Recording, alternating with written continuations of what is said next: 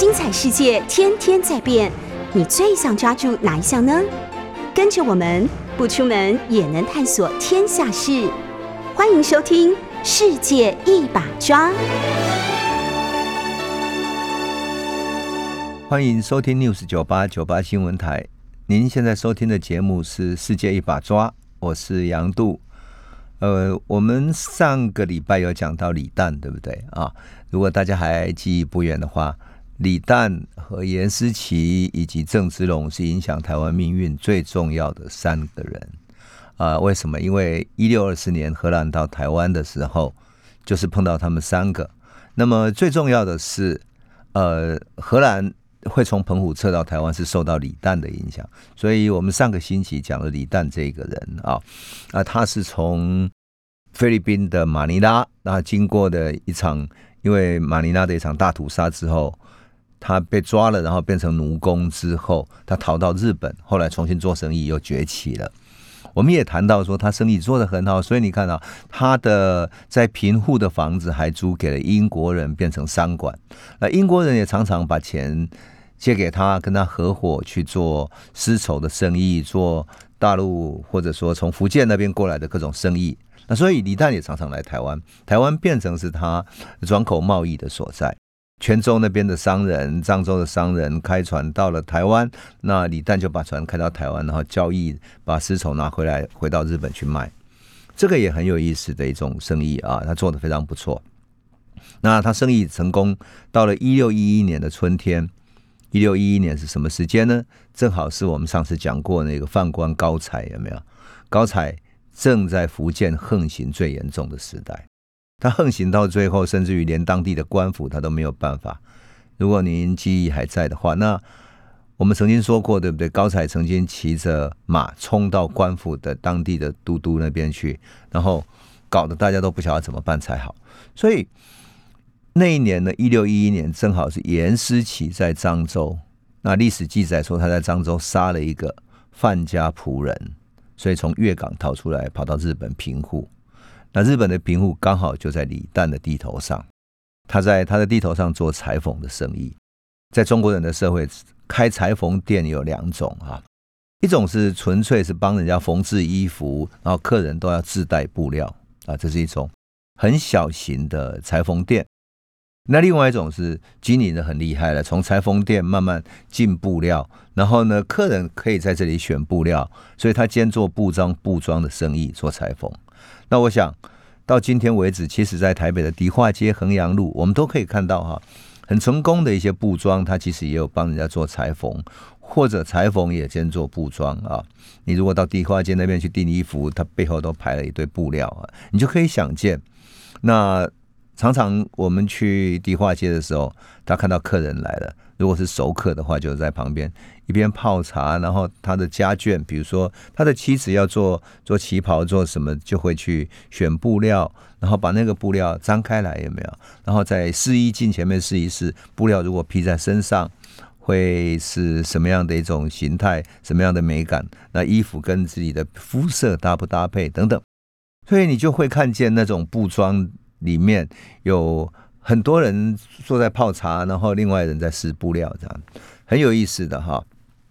那严思琪做裁缝，我相信他在当地当然不只是做裁缝，也兼做布料。为什么？因为许多中国的海商，特别是从泉州这边过来的海商，会带着丝绸进来卖。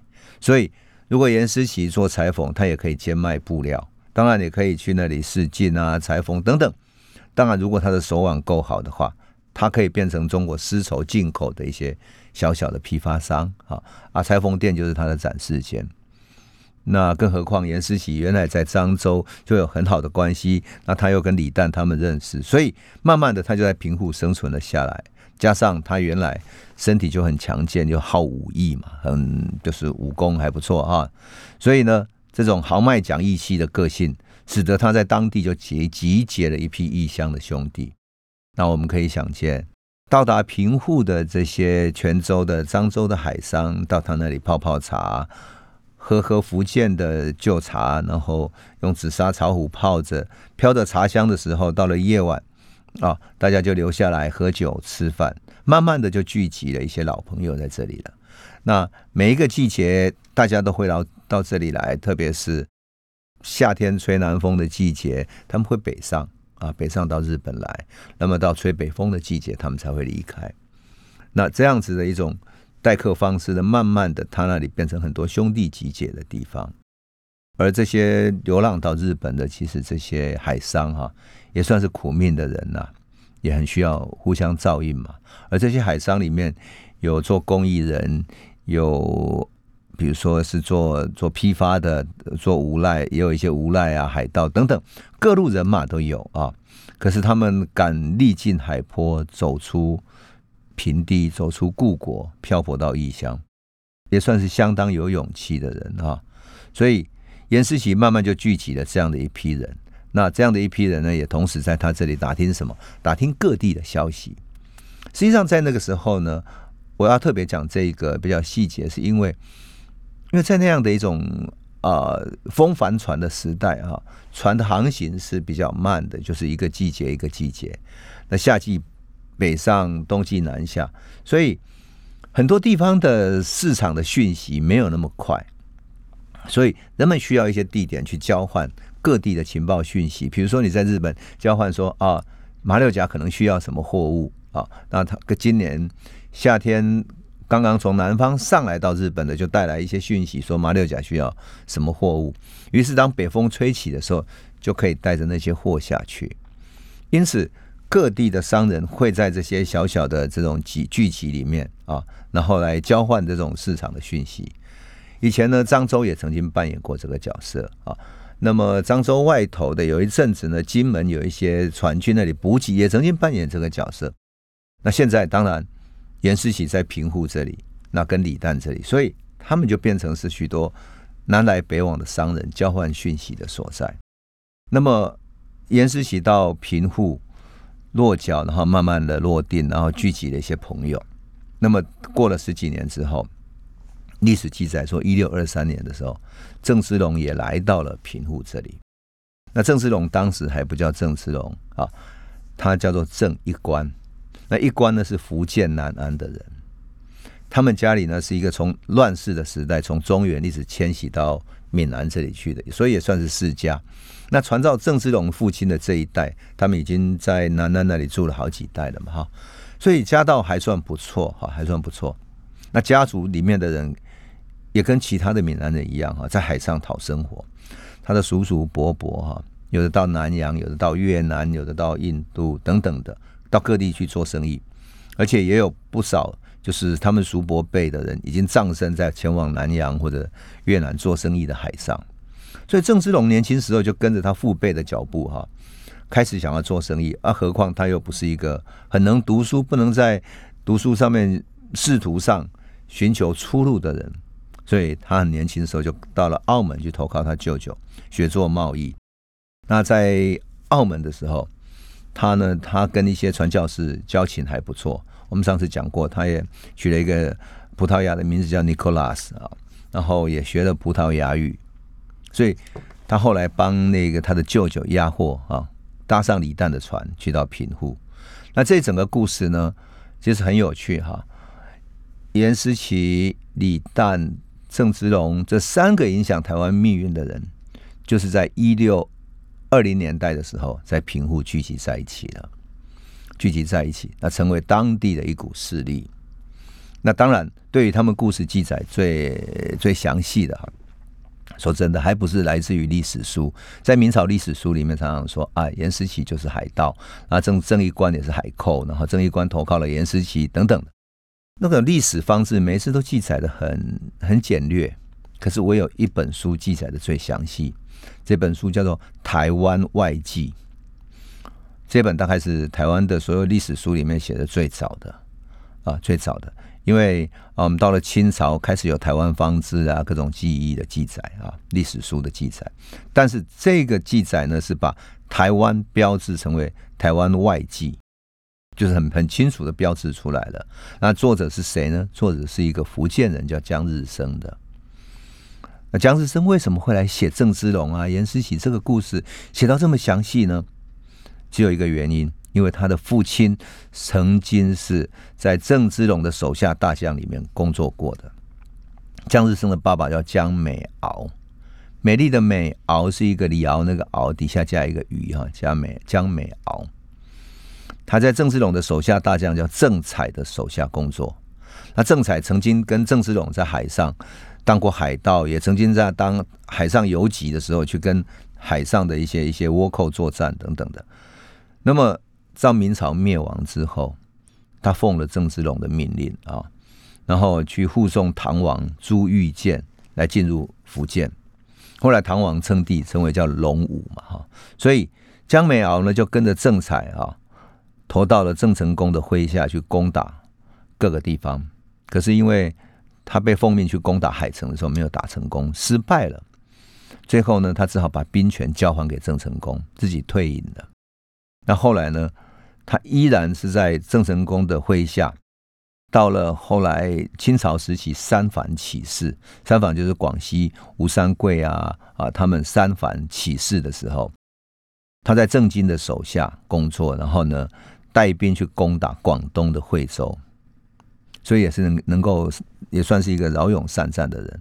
可惜就是郑经的手下那些兵力不够啊，那么后来战败了，他只好投降。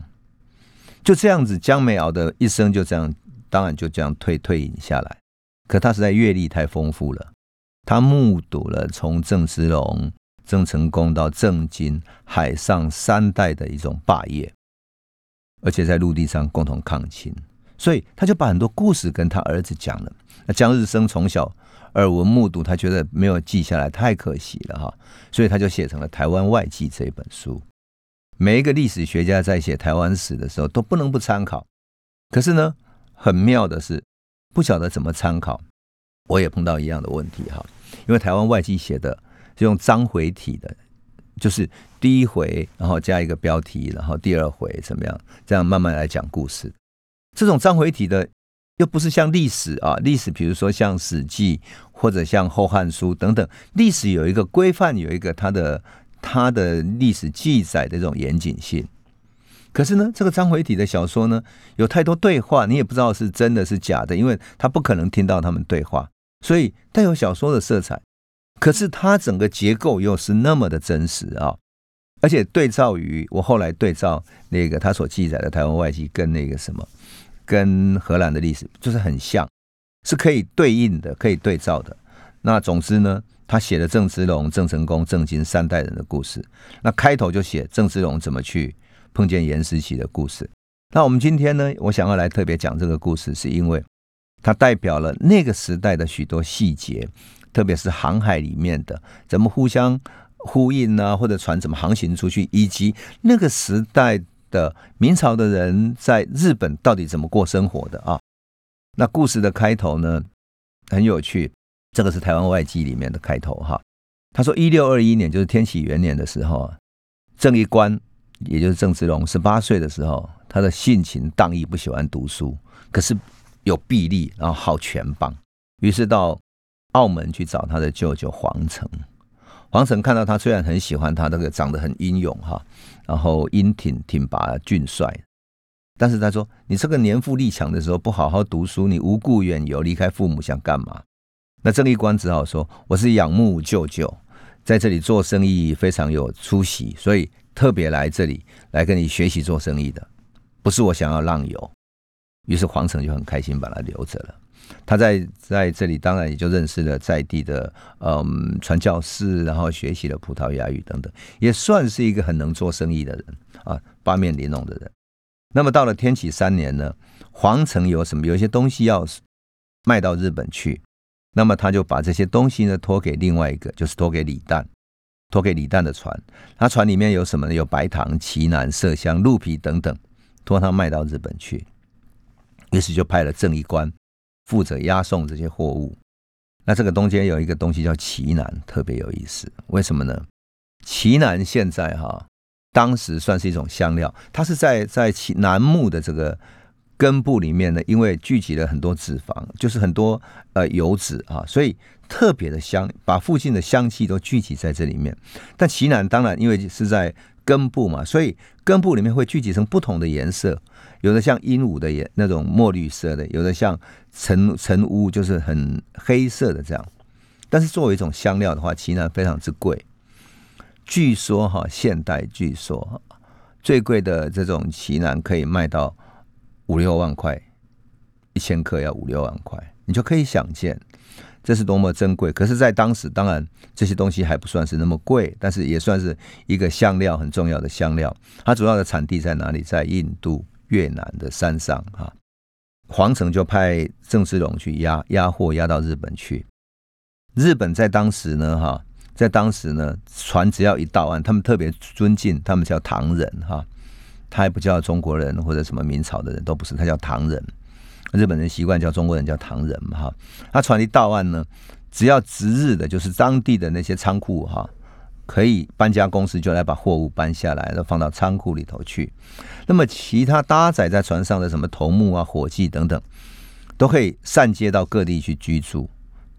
那么在台湾外记里面描写日本女人很有趣哈，他说日本女人呢喜欢赤着脚穿着那种夹脚拖哈这样子啊赤脚然后蓬头，她的头发并不是像中国人这样整个梳起来梳到后头去的，而是头发披散垂开来的，所以姿色羞花非常漂亮，宛如仙女，而且她的头发要日日梳洗啊，熏以奇楠，就是我刚刚讲那种奇楠那种。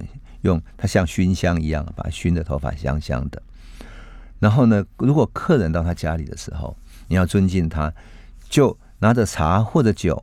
可是茶杯或者酒杯，你要奉给客人之前，你要把杯子拿到你的头发旁边啊，轻轻擦一下，让它熏染到这样的香味，然后再送给客人。所以那个时候有一首诗哈，叫歌咏这些奇楠的香味，叫做什么呢？他说：“奇楠气味生余力。”奇楠这个气味呢，会生出好像一种一种，呃，在茶那边生出一种余力，就是多余的这种水汽出来。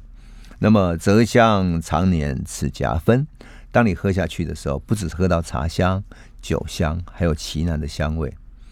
其实就是用现代化一一部电影叫《女人香》啊，大体上他想要讲的就是带着女性的一种香味，所以。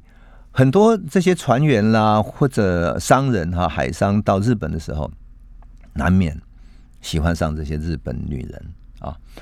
那这个时候，郑芝龙正在方刚之年啊，年方十七八岁的时候，所以他到了街上去的时候，就看见了哈，看见了他未来的妻子田川氏。而田川氏当年才十七岁而已，非常的娇艳啊，美丽。而正义官呢又长得魁梧啊英挺，所以互相就互相喜欢了，因此一官就聘了他，然后呢跟他娶娶娶她为妻了，因此就住了下来。那住了下来呢，在台湾外记里面说，他住下来就隔冬隔当了，过了一个冬天了。那这个时候他住下来之后，就认识了严思琪。那严思琪在当地做生意已经做得非常熟了，非常好了，所以呢，他们就有许多一些兄弟就聚集在那里。那这一年呢，聚集了哪些人呢？有像比如说一一条船叫大赤盘，大师盘的船的财富，什么财富呢？财富就是财务副管理者，就是大概就是一个呃专门做采购的。好，那还有一个叫陈中记的人，陈中记也是在船上当副船长的。另外一个叫张红，这个也是一个船上的采购经理。还有一些是。他们都要很厉害的东西，就最厉害要做什么？要会武术武功。为什么？因为他们在海上会碰到各种海盗，以及各种你们很难想象的情况。比如说碰到各个国家的海商，或者碰到要来打劫的大大小小的船等等的。因此你在言语上要很会应对，你要聪明，要多才智，才能够应付这种在海上的各种情况。好，陈忠基这几个人都是这样，而他们呢，都跟严思琪非常交情非常好。那有一天在喝酒的时候，严思琪就开始感叹了。他说：“啊，人生如朝露，我已经离开家乡十几年了，来到这个异乡异国，在日本人的土地上，就这样虚度岁月到三十几岁了。啊，即将要四十了。他如果不能扬眉吐气啊，这样虚度岁月，然后就在异国异乡，就这样岁月就过去，一生就过去，实在不是一个大丈夫啊。那杨天生就跟他说：“顺何人也，与何人也？啊，顺是谁？我是谁？有志者亦若是。所以，大哥，你如果有这个雄图大略的话，你何必久困愁城呢？依我来想的话，日本这个海岛还是可以。”有所图啊，那严世奇他说：“我是有这个心，但是我们人力还是很单薄啊。”天生就跟他说：“其实啊，我们要做任何事情，一定要先有群众，要有人，有人才，我们才能够做大事。所以呢，如果你愿意的话，那我凭我的不烂之舌，我到各个船找各地英勇豪杰，然后来我们这里大哥这里聚一聚，大家共同尊拜我。”我们当你当着我们的大哥，然后我们再来徐徐图未来的事情。于是，这个天生在回途中就碰到谁呢？碰到郑芝龙，碰到何锦等等这几个人，各自有各自的武武艺啊。有的人会大刀，有的人会长枪，那有的人会一种啊叫做藤牌哈，用藤做成的盾牌，它可以抵挡，也可以当武器的。有的人能够当藤牌的。于是，就几个人就招一招，总共招了二十八个人，张灯结彩。就有一天呢，他们共同结拜。那郑芝龙呢，是算是年纪最小的，所以小弟嘛，这样。所以他们就互相约定说，不是生不同日，死必同时，共同结拜。然后严世喜当他们的老大，就是当他的盟主，大开宴席，畅饮一番，然后散去。从此后，他们共同决定说，要在日本。互相友爱，互相照顾。那么最厉害的这个天生，他很聪明，很会讲话，所以他就挑拨诸人说，很多人说，在日本这里，往北可以到辽阳，就是东北那边；往南可以到福建、广东、交子、越南啊。日本实在是一个鱼米之乡，如果我们把它占下来的话，我们就不用再看人家的脸色了。那么严思琪跟其他人当然都感到动心嘛。所以他就说：“嗯，你说的很有道理。那我们要怎么徐图未来的事业呢？他们会有什么样的企图？有什么样的想法呢？我们等到下一个段落再来继续说。欢迎回到九八新闻台《世界一把抓》，我是杨度。我们刚刚故事讲到说，呃，严思琪和他的兄弟们想要在日本起义，要做大事啊，想要占领这个小岛，至少占领平户这个小岛。可是他们要怎么做呢？”这个时候，他们就开始议论说要怎么做。很多人就说：“我们既然有这么多人啊，那么我们可不可以来做做个大事？”这样。那当然，严思琪很害怕，说：“你这个是夺人之国，我们在毕竟日本是人家的国家，你要夺人家的一个岛屿、一个国，哪有那么容易的？不是我们这几个人就可以做到的啊！即使我们结拜有二十八个兄弟，还有一些船上的兄弟，这还是不够的。”那洪生另外就是另外一个结拜兄弟说：“你也不能这样讲，大哥，如果你有这个意思的话，那么我们会里面二十八个人之外，我们就可以成为一个团体，然后我们再去找其他人共同来成就大事。”袁世奇交代他说：“这个是造反的事情，你要小心哈，所以不要随便说出去，但是你要慢慢去找一些人，招来更多的人才可以。”那这个时候他们就。开始在议论了。有一天哈，杨天生跟这个陈忠纪他们几个啊，走到港口的地方，经过了平户港口中间对着海岸边的一排的炮台，他看到手台上面的那些呃日本的士兵哈，整齐罗列在那里，而且火炮都齐备了。这杨天生一看，他就说。你看他们炮台这么严谨，这么整备，我们怎么下手呢？这时候，陈忠基就笑着说：“那炮台虽然严谨，不过是因为看到我们船要起身了，要开走了，他加以提防而已。你何必介意呢？”天生就说：“那你你你要怎么办呢？他这个毕竟是炮台啊！”啊，这个陈忠基就说：“两个炮台的这个日本兵也不过一百多个人嘛。”那他所仗势的不过是几门大炮而已。依我的看法，哈，每台只要用什么呢？每一个炮台只要用我们五六十个这种有胆识的人哈，能够作战的人，或者清晨或者黄昏，趁他交班的时候，没有什么守备，冲进去，把守炮的人砍倒，然后炮台的炮车扭转过来，对着城内连放数门大炮。他们知道说我们我们已经占了大炮了，他们就没有斗志了。那再择一个饶勇的人从旁边去赶杀那些炮兵，那整个喊杀喊打。我们就可以把炮台占下来，炮台占下来之后，我们就可以去攻打这个城。城里面没有炮嘛，所以我们就可以把它守住了，这样就可以占领起来，把这个港口占领了。哇，这个大家就觉得这个甚好，此计甚妙。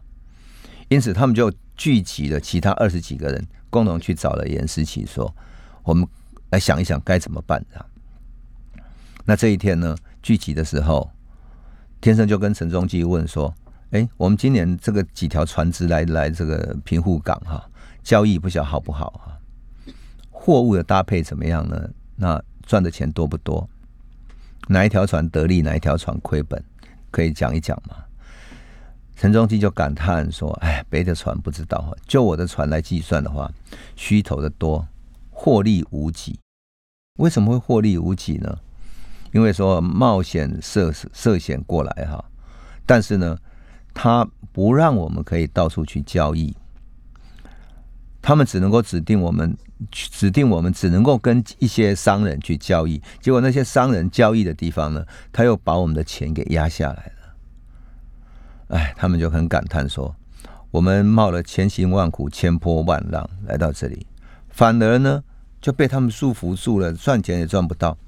他们日本人就赚就住那几间板屋，干脆放一把火把它给烧了就算了。”当然，大家都很愤怒嘛，哈。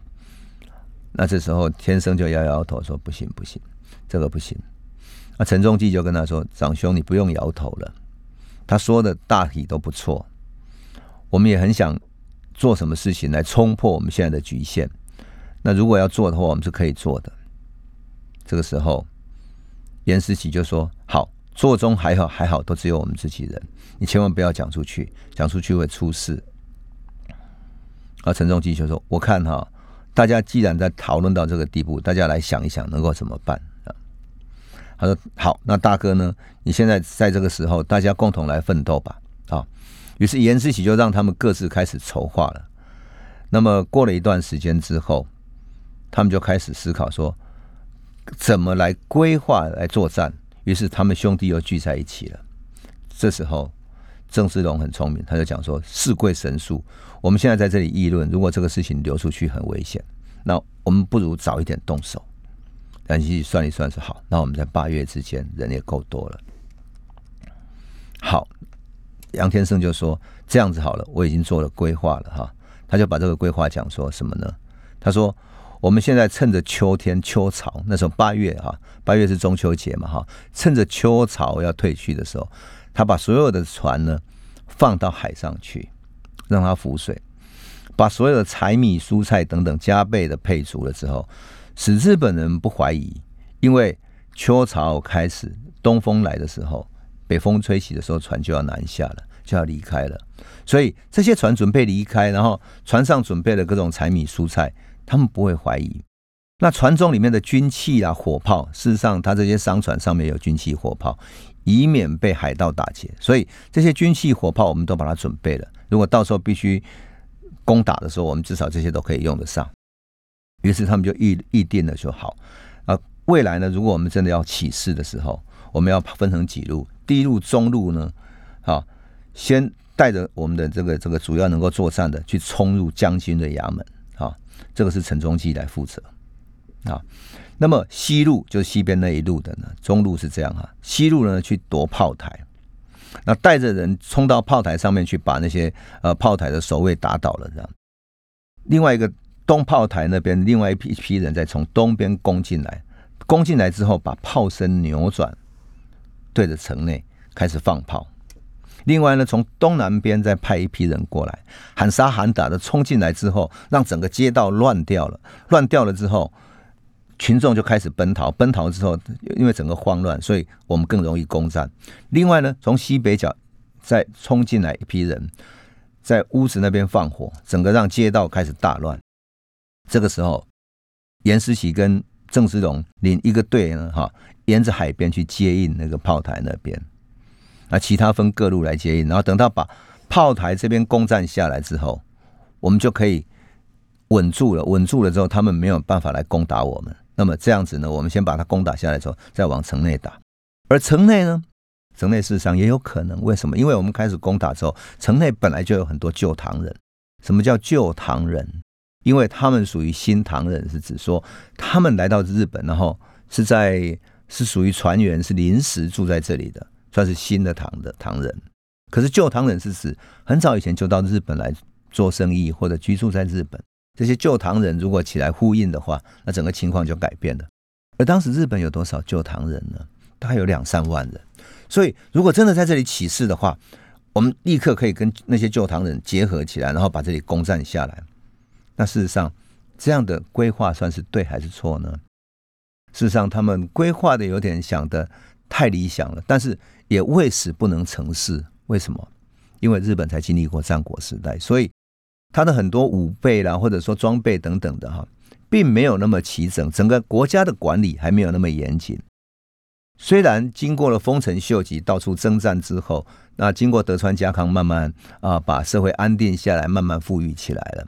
可是，毕竟整个社会管理还没有完全上轨道，所以如果真的要在平户这里起事，这里有各国来来去去的这些商人，因此这里的人非常复杂。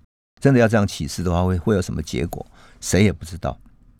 所以，当他们做这样的规划的时候，其实心里面还在还是怀抱的希望的，是有可能的。因此，严思琪在听完他这个规划之后，就下来命令说：“好。”我们把这个准备的规划的这个名单哈，大家写好了，谁对谁，谁统筹哪里，统筹好了之后，这个单子呢交给正一官，因为他们觉得严世奇觉得郑芝龙是比较能够办事情的，而且比较谨慎的、伶俐的，所以就把单子交给郑一官，然后请他去密传跟命令，然后呢等叫各个单位等待调度。到了八月四号的时候，几个几条船，八月初了哈。都落到港心了，就是说落到船港的港心，因为大船原来都要靠在岸边哈泊泊停泊下来，但是如果准备开船的话，就落到港海港的平户港的港心，然后大家都整顿收收拾好了，收拾好了之后，准备十五号要起事，起事之后各个船里面的那些货物，万一说攻占了港口之后，船上的货物不就可以作为补给吗？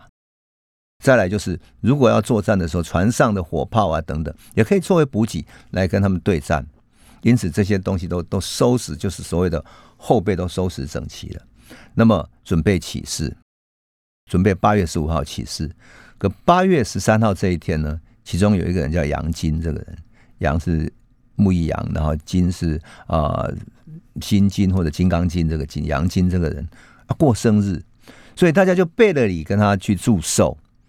祝寿之后，大家就留下来喝酒啊，喝得很开心，准备起事，大家肝胆相照，喝得非常壮怀激烈，这样子。其中有一个人叫李英，这个人呢，喝啊喝的喝多了，就沉醉而归。李英呢，娶了一个日本的老婆，回到家之后，老婆就阿诺内扶持他，这样情浓之际，李英就。把事情跟他老婆讲了，那讲了之后会有什么后果呢？我们先休息一下，回头再来。欢迎回到九八新闻台《世界一把抓》，我是杨度。我们说哈，这些故事为什么讲这么详细？是因为啊，这些郑芝龙、郑经啊、郑成功的故事，都是郑家的人跟江美瑶讲，而江美瑶跟这个这个作者江日升讲的，所以他就讲了许多这些细节枝节的故事，很有趣啊。好像一个父亲在讲故事一样。好，我们刚刚讲到说李英这个人哈，回到家他娶了一个很漂亮的又温柔啊啊诺内啊诺内这样子。你如果看过很多日剧，就知道日本女人温柔起来是很很缠绵的哈。然后在缠绵情浓之际，李英就把十五号准备起事的事情啊，并吞平户这个地方的事情跟他老婆讲了。那。他老婆就问他说：“那炮台兵那么多，炮又大，你们怎么可能呢？”李英就大笑说：“哎呀，你这个傻，他叫痴妇，痴妇就是傻女人哈。你这个痴妇，我们这些唐船就有许多人呢，又有旧唐人很多啊。旧唐人就是过去的嘛哈，合作几路放火的放火，站炮台的站炮台。哎呀，几个那几百个倭寇兵算什么？不用介意，你不要怕。他说：“嗨呀，有导公做主，那我怎么会惊慌呢？就帮他捶捶背，然后他就昏昏睡去了。哎，他已经忘记最后喝醉了嘛，就不知道没有什么事，就出门去了。哎，这个他太太就跑到他哥哥叫六品的人家里去了。”然后跟他讲说，十五号那一天哈，因为他们家开店的哈，他说你呀，你最好把东西收拾收拾哈啊，如果说他出出了事情，你不要惊慌，因为是他们要起事的啊。那你这个店呢，店门收一收，所以才不会被他们放火烧的，小心一点哈。这个六品一听，哎，这不就是造反吗？对不对？他这个这几个家伙这样把港口占了，那我们以后怎么做生意呢？他他也没有跟他老。跟他妹妹说：“他说哦，好好，那我就赶快去收拾好了。”转身跑到他的那个那个繁华的街道上一看，哎呀，这个麻烦了，这样。于是他跑到官府去找官府的那个负责的，然后跟官方报告，报告说他们要起事的。这个官府的这个负责人，他们当然小说里面写是何必登哈。然后这个这个官府的这个负责人呢，就觉得大事不好，赶快要准备查。两边正在讨论的时候，旁边站了一个人，这个人是谁呢？是正一官的丈人，就他的岳丈，他老婆的爸爸哈。他老婆的爸爸一听不妙啊，可是因为这个六平跟这个官府的人不知道郑芝龙也跟他们是一伙的，只有他丈人知道，所以他丈人一听不对啊，因为这个官方已经开始要调动部队，然后去开始抓人了。换言之。他们本来隔天十五号要起事，结果十三号喝醉，十四号人家就知道了，他准备开始抓人了。他想这下不妙了，所以马上就说准备要要要去抓人。然后，所以这个玉皇赶快跑到家之后呢，就看到正义官，正义官正在干嘛？小说里面说他坐在什么呢？毡榻棉。我我看到那个。台湾外记写毡榻棉，我想说这是什么东西呢？他怎么会抱着他的孩子跟他的太太啊，坐在那个毡榻棉上面玩耍？后来我想啊，我明白那个就榻榻米，只不过是榻榻米，我们是现在的讲法。可是，在明朝的时候，他们叫毡榻棉啊，就是在像地毯一样的，然后毡毡子，然后可以踏的，然后又柔软的东西叫粘榻米。所以郑芝龙跟他老婆抱着孩子，那个孩子是谁呢？就郑成功。就曾成功正在榻榻米上面玩耍，他就赶快说：“一关大事不妙，你赶快！你们唐人做的勾当被人家知道了哈。那个李英的太太哈，他的那个六品已经跑去自首了。那这个官官兵已经派出来准备抓拿你们，你们赶快下船逃生吧。”郑世龙一听，吓得魂不附体，赶快跑出门，跑去找天生啊，找严思齐，赶快说不妙了，泄露了，王斌已经出来了，赶快我们赶快传令准备逃走。这时候，严思琪一听大事不妙，分头传令个人说：“赶快把东西收拾好，到港口汇合。”所以这个时候呢，严思琪说：“你们赶快传令，大家都下船去了。”然后正月十四号，就在快中午的时间了哈，秋潮已经开始涨起来了。秋潮就是秋天的潮水，因为八月十五是是中秋节嘛，所以潮水涨的最满的时候，秋潮涨起来了，几个双。各船的那个三板，还有他他们叫本树花叶，就是日本小船哈，他们叫花叶那种船的三板跟小船都停泊在港岸边，然后在船上就停在岸边了。然后严思琪赶忙换，大家赶快下船啊，争先恐后跑到小船那边，然后从小船再摇到大船旁边，然后上到大船去。啊，因为大船毕竟无法全部靠，所以就上到大船去。因为船大船停在港心嘛，哈，所以就上到大船去。然后上到船之后，起定的起定，起帆的起帆，在慌忙的之间呢，所有的倭寇兵都追出来，准备抓拿他们。就这样子呢，船人声鼎沸，正在纷乱的时候呢，那些日本的倭寇在海岸边的那些炮呢，也开始打出来了。还好，这个时候秋潮开始退潮了。退潮之后，船就缓缓的就开出去了。就在这个时候呢，老天爷帮了他们，风又刚好顺风，所以各船悉数掉头，顺着退潮的潮水缓缓退出去了。虽然背后的炮声不绝，但是都没有打到他们的船。大概一个多小时之后，这个船到了出海口了，然后就是港口出去了。严思琪站在船船尾，回头一看，那些炮声继续在打，可是已经打不到了。于是他作为带领者，看一看他的，他想要知道我们到底开了多少条船出来，所以他令人放炮，打出招旗，就是在船尾那边举着一个高高的旗子，代表什么？代表严思琪他的旗子在这里，代表号令。那放炮呢？放炮代表说我们的船在这里啊。然后再开出去一点之后，他传令下去说：“我们先暂泊在这里，共同来讨论一下，我们现在到底有多少多少人逃出来？那为什么他们敢停泊在平户港外面不远呢？因为日本前不久啊，才去攻打浙江啊、福建、广东啊，所以在当地呢，被胡宗宪啊跟戚继光几个追捕之后，大概都打得很惨了。所以日本的国王就下令说：这些大小船只呢，不许再到。”明朝那边去，否则的话会破坏了两边之间的贸易。他想要缓和这个关系，当然，所以这些船就没有能够从后面追出来，用用他们的大船来追杀他们。他严思琪把船停出来之后，停靠在海上之后，用他们的炮哈去去通知各个船只他在这里，然后大家在坐着小船之后，到他的船上来共同议事。我为什么要讲的这个细节呢？因为我在看那些历史记载的时候，我也很好奇，就是说海上汪洋大海，那么你当然可以看到我们的船只在哪里近一点的时候，可是如果夜间的时候，你如何知道自己的方向，而船往航行到哪里去呢？那么彼此之间怎么打招呼？比如说，呃，是你不可能用喊的，海上距离那么遥远，喊也喊不到，所以这个故事里面就讲得很清楚，他要放炮。炮放完之后通知，那么至于那个炮声是打 “bang bang bang” 三炮或者 “bang” 一炮一长一短等等的，那个都是不同的一种讯号。当然，这个讯号就从严思喜这里传达出去，约大家来讨论了。这个时候，严思喜点一检点一下说：“哎，我们众人都来了嘛？”他说：“有，我们二十八个兄弟都下来了，还好没有失落的人。”严世喜就感叹说：“啊，就差一天了哈！如果一天就成事情了，太可惜，这是天意。”那严世喜问一官说：“你怎么知道这个事情的？